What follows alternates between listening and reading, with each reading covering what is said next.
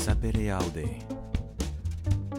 um podcast de teoria crítica com Antonio Pelé, professor do programa de pós-graduação em Direito da PUC-Rio. Para esse primeiro capítulo de Sapere Aude de 2020, me encontrei com Gisele Cittadino, professora do Departamento de Direito da PUC-Rio e coordenadora do programa em pós-graduação em Direito da mesma universidade. Com ela, vão poder ouvir uma análise excepcional da situação do Brasil desde a filosofia política. Vamos lá. Gisele, lhe queria perguntar, primeiro, uh, como você uh, poderia avaliar desde a filosofia política ou a teoria política um, a situação atual no Brasil. Bom dia, Antônio. Bom dia a todos os que estão nos escutando. Enfim, bom dia, boa tarde, boa noite, né? Depende da hora em que as pessoas estão nos escutando. É bacana essa iniciativa da gente poder falar do que a gente está trabalhando. Bem, eu falar sobre o Brasil a partir da, da filosofia política hoje eu acho que mais uma vez nos remete ao debate sobre a diferença entre nação de cidadania e nação de cultura. Uhum. É, há um debate muito interessante entre John Rawls e Habermas acerca exatamente dessa dualidade de, de conceitos. Né? Uh, o Habermas, conversando com o Rawls sobre a questão do compromisso com a Constituição, ele dizia que os Estados Unidos é, são um país interessante porque é, há uma cultura política de compromisso com a Constituição. Há uma cultura política de, ou pelo menos de um certo compromisso com a legalidade ou um compromisso com uma hermenêutica, uma interpretação constitucional que seja adequada à Constituição, ainda que, como a gente saiba, é, a Suprema Corte Americana ela alterna é, diferentes posições. Em algum momento da história constitucional do país, a, a discriminação racial, por exemplo, foi considerada constitucional né, em a época dos separados mais iguais, e em outros momentos a, a discriminação racial era considerada, foi considerada inconstitucional, então uma mudança muito forte é, de interpretação, mas sempre, é, diz Habermas, a Suprema Corte Americana consegue fazer estadunidense, para ser mais correta, é, a Suprema Corte estadunidense ela consegue fazer uma interpretação que é recebida pela população como um compromisso com uma cultura política uh, comprometida com a ausência do autoritarismo, a ausência da quebra da legalidade, a ausência de rompimentos institucionais muito evidentes. Né? Uhum. Não, é, não significa dizer que não há períodos de efervescência política, a guerra civil é um exemplo disso, ou de efervescência constitucional. E o New Deal, por exemplo, é um exemplo disso. Mas, ainda assim, o Habermas acredita que Rawls só poderia ter construído a sua teoria da justiça se ele tivesse sustentado, é, se sustentado, sustentado o seu modelo nessa ideia de nação, de cultura. Uhum. E aí eu, quando trabalhei nisso durante algum tempo, eu pensava, por exemplo, nos conceitos, mesmo quem não é liberal, como John Rawls, é, Charles Taylor ou Michael Walzer, é, em algum momento é, eles são comunitários, portanto são adversários dos liberais, eles em algum momento faziam referência a conceitos como republicanismo cívico uhum. ou civismo republicano. Uhum. É, há um constitucionalista estadunidense, o é, que escreveu We the People. Uh, esqueci o nome dele agora, lembro daqui a pouco.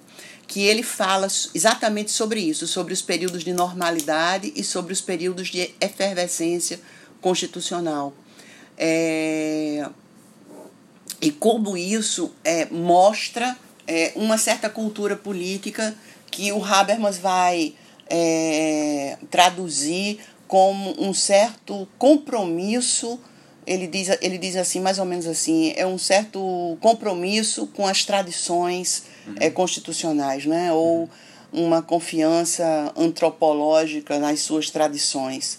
E isso, é, isso caracterizaria essa nação de cultura.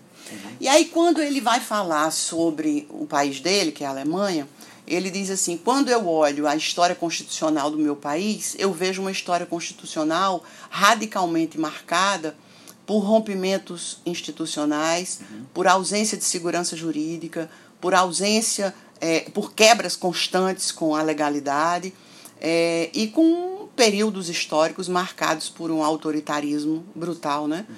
O Holocausto judaico seria assim o, o, o limite, né?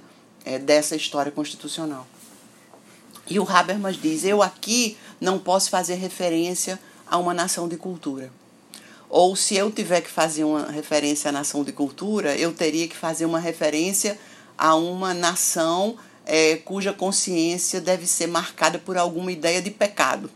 Né? Uhum. Né? Seria uma uhum. péssima tradição. Consciência do pecado. Consciência do pecado né?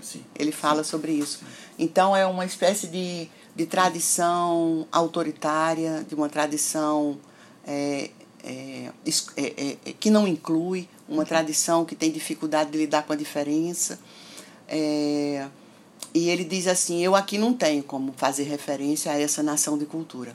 Mas isso não significa dizer que eu preciso é, jogar a criança junto hum. com a água do banho. Eu não preciso abdicar da ideia de que é possível construir uma Alemanha é, inclusiva, democrática. É, mas para isso eu não tenho confiança antropológica nas minhas tradições. Uhum. Mas eu posso ter uma outra coisa, que é um forte compromisso com a defesa da lei constitucional, da lei uhum. fundamental, uhum. né? que é da uma Constituição uhum. alemã. Uhum. Porque ele diz assim: a Constituição alemã não vai garantir nunca, porque um texto não garante cultura, mas um texto garante cidadania. Então uhum. ele diz: ao invés da nação da cultura, eu prefiro eu prefiro não, eu opto por trabalhar nos, aqui na Alemanha com essa noção de nação de cidadania. Uhum. Porque é uma nação que precisa ter um compromisso visceral com a defesa da sua lei fundamental, com a defesa da sua Constituição.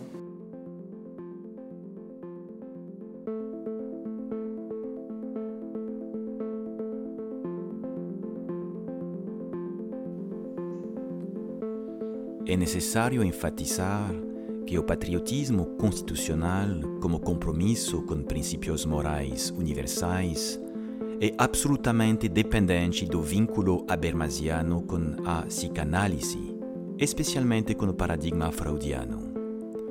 Afinal, da ideia de que somos capazes de enfrentar e destruir as construções de sentido que impedem que nos apropriemos de nossa história, deriva a ideia de autonomia como capacidade de autorreflexão e de definição daquilo que queremos ser.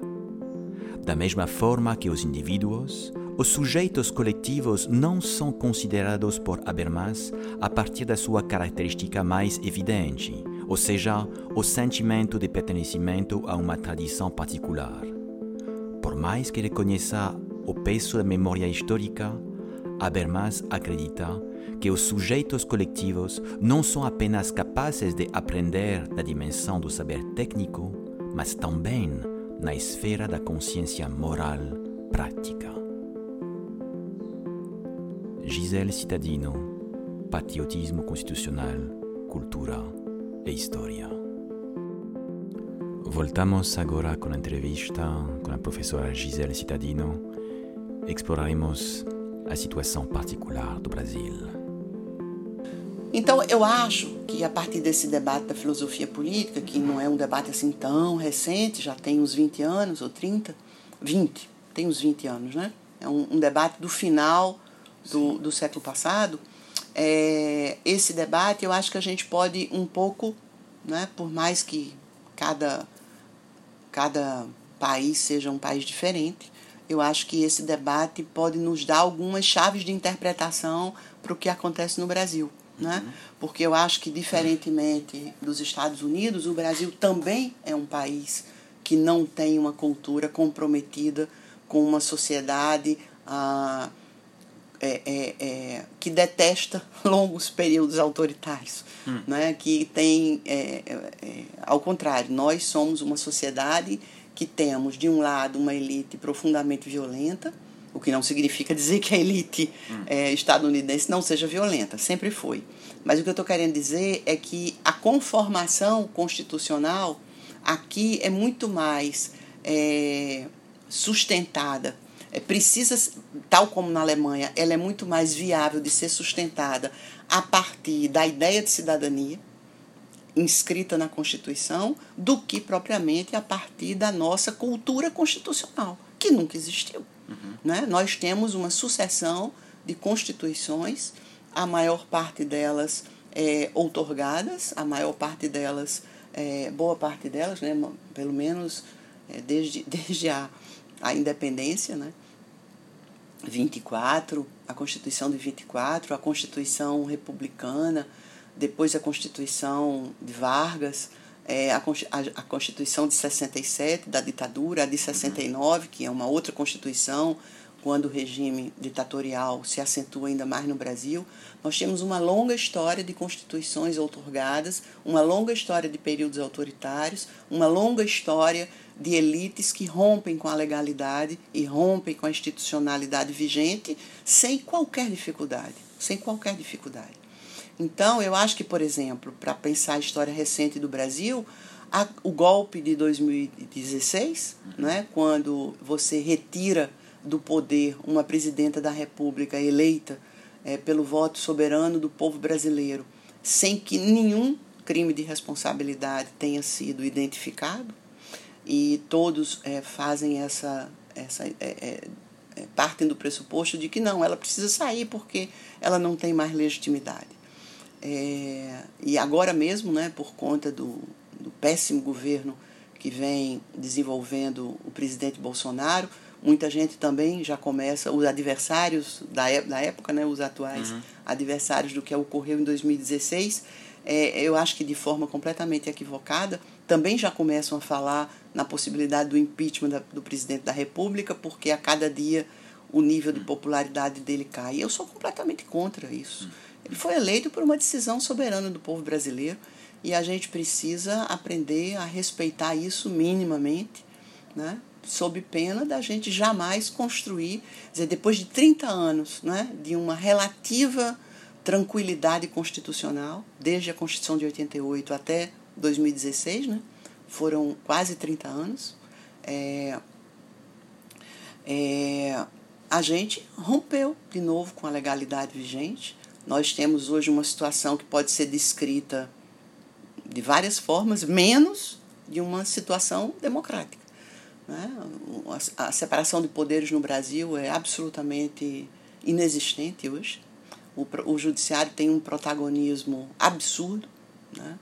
é, um, um protagonismo que é defendido inclusive por ministros da Suprema Corte, que fazem referência à ideia de que sim, é possível que o Supremo Tribunal Federal decida conforme a vontade das ruas. Uhum. Como se a gente soubesse que uhum. vontade das uhum. ruas é essa, uhum. como essa vontade é construída e como ela se manifesta. Se amanhã a vontade das ruas for é, identificada com alguma proposta de esquerda, por exemplo, essa vontade das ruas vai ser absolutamente esquecida né, e ignorada. Então, é, eu acho que hoje, para a gente tentar imaginar a defesa da democracia, a defesa de uma sociedade mais inclusiva, é, a defesa é, da manutenção de uma certa linearidade né, constitucional, segurança jurídica, ausência de quebra da institucionalidade vigente, a gente precisa recorrer a essa noção né, habermasiana de nação de cidadania e uhum. não nação de cultura, uhum. porque defender uma ideia de nação de cultura no Brasil de hoje é defender um compromisso uhum. né, com a com uma sociedade desigual, uma sociedade não fraterna e uma sociedade não democrática. Mas interessante, porque estava lendo um, um, um, Comecei a ler um livro, agora esqueci também o autor, que se chama O Pêndulo Democrático, uhum.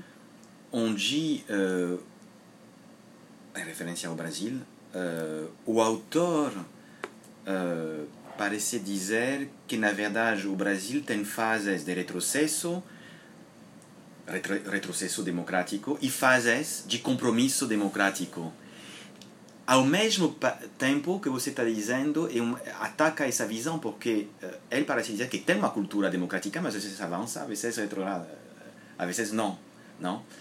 Uh, teve momentos históricos do Brasil onde tive avanços, exemplo, a época, por exemplo, uh, após a, a após, a, a, após a Constituição de 1978, tivemos essa fase que temos uma, uma ruptura em 2016.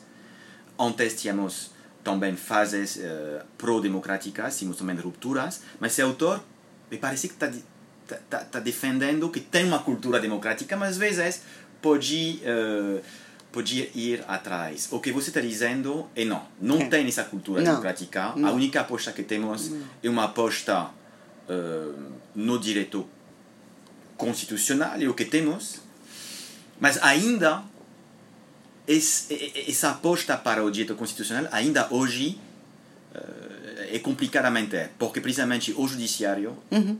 claro é um ator fundamental no Brasil e hoje que, que não tem essa aposta democrática. Então, o que temos? Claro. O, o, o que eu podemos, não, o, o, que podemos eu tenho, ter? Eu, eu acho que o, tudo que podemos ter na minha interpretação é terrível. Uhum. Eu não tenho muita é, eu não tenho muita esperança em relação ao futuro da democracia brasileira no curto prazo. Hum. É, eu posso estar sendo é, é, eu posso estar um pouco assustada com tudo que está acontecendo, e isso pode estar contaminando o meu olhar, mas é, eu queria dizer o seguinte: eu não concordo com essa coisa de que nós temos períodos autoritários que, se, é, se você for ler a história seca, sim, de 88 até 2016 nós tivemos um período democrático. É, o que significa esse período democrático? Significa somente o compromisso com a segurança jurídica, com a lei? Enquanto os governos, é, nesse período democrático, o governo de Fernando Henrique, é, é, Itamar Franco, é, Fernando Henrique, os governos Fernando Henrique, os governos Lula, Dilma foram governos democráticos, sem dúvida. Mas os governos de Fernando Henrique, por exemplo, não foram governos inclusivos. Uhum. Nós temos a segunda sociedade mais desigual do planeta. Né? O, Depois da Arábia Saudita. Acho que do Catar. Do Catar, sim. Do Catar. Sim. Depois do Catar, nós somos a sociedade mais desigual do planeta. Em termos de renda. Em termos de renda, de, de exclusão, de acesso a hum. direitos fundamentais. Hum. Então, é, você veja, todas as vezes que o Brasil tentou uma aposta democrática que teve minimamente uma chance de perdurar, foi pela via eleitoral. É, a democracia representativa no. Brasil tem muito mais chance de transformar o país no sentido de, uma, de consolidar ou, ou, ou de pelo menos eh, lançar esperança sobre uma sociedade é, uma sociedade democrática inclusiva muito mais do que a democracia participativa é, o compromisso, a, a questão eleitoral no Brasil é, é fundamental para uma sociedade inclusiva Todas as vezes, João Goulart, Juscelino Kubitschek, Lula, Dilma, todas as vezes em que as pautas das camadas populares tiveram em jogo, foram sempre pela via da democracia representativa, elegendo presidentes da República ou partidos políticos que estivessem comprometidos com essa defesa dos, dos direitos das camadas populares. Em todos esses governos, eles foram afastados ou foram é, liquidados, é, porque a elite brasileira nunca teve nenhum compromisso com a inclusão. Tanto é que o Brasil tem país demais no planeta, né? quase 200. Uhum. E nós somos o segundo mais desigual. Uhum. Isso é um recorde, isso é, um, isso é um, um, um lugar que ninguém desejaria ter. Todas as vezes, ao contrário, em que o Brasil foi à luta pela via da participação, pela via da da a exceção dos anos 80 em que nós conseguíamos sair da ditadura militar uhum. por uma é, é, por um movimento fortemente participativo da sociedade. mas é, a, a elite brasileira tem uma profunda dificuldade em lidar com os movimentos populares, desde o segundo reinado, o segundo reinado. Né? Uhum. Então nós tivemos, por exemplo, no segundo reinado, várias manifestações populares, várias revoltas populares, baiana, é, sabinada, cabanagem, malês, todas essas revoltas populares foram extintas através da extinção dos revoltosos. Todos foram mortos. Então são banhos de sangue inacreditáveis. Sim. No começo do século XX, contestado, é, é, é, conselheiro, é, é, outro, banhos de sangue igualmente. Toda a questão social no Brasil, pela construção do sindicalismo, do anarquismo, no início do século XX, sempre questão de polícia. Uhum. Nunca questão de política. Uhum. Sempre resolvemos pela via da violência. Uhum. Todas as manifestações. Uhum.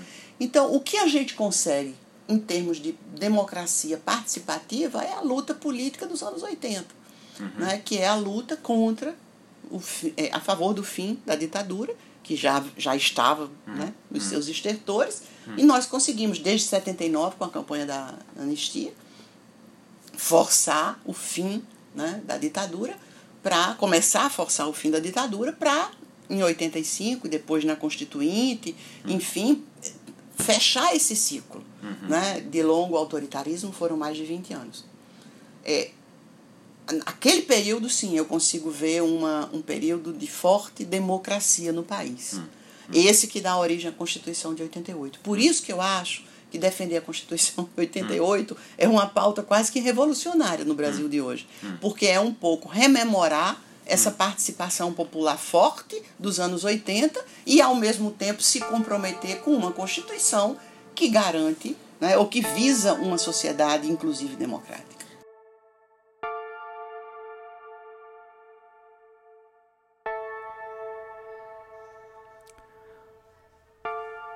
O espantoso é que os brasileiros, orgulhosos da sua tão proclamada como falsa democracia racial, raramente percebem os profundos abismos que aqui separam os estratos sociais. O mais grave é que esse abismo não conduz a conflitos tendentes a transpô-lo, porque se cristaliza num mundus vivendi que aparta os ricos dos pobres, como se fossem castas e guetos. Os privilegiados simplesmente se isolam numa barreira de indiferença para con a dos pobres cuja miséria repugnante procuram ignorar ou ocultar, numa espécie de miopia social que perpetua a alternidade. O povo massa, sofrido e perplexo, vê a ordem social como um sistema sagrado que privilegia uma minoria contemplada por Deus, a qual tudo é consentido e concedido, inclusive o dom de serem, às vezes, dadivosos, mas sempre frios e perversos e, invariavelmente imprevisíveis. Darcy Ribeiro, o povo brasileiro.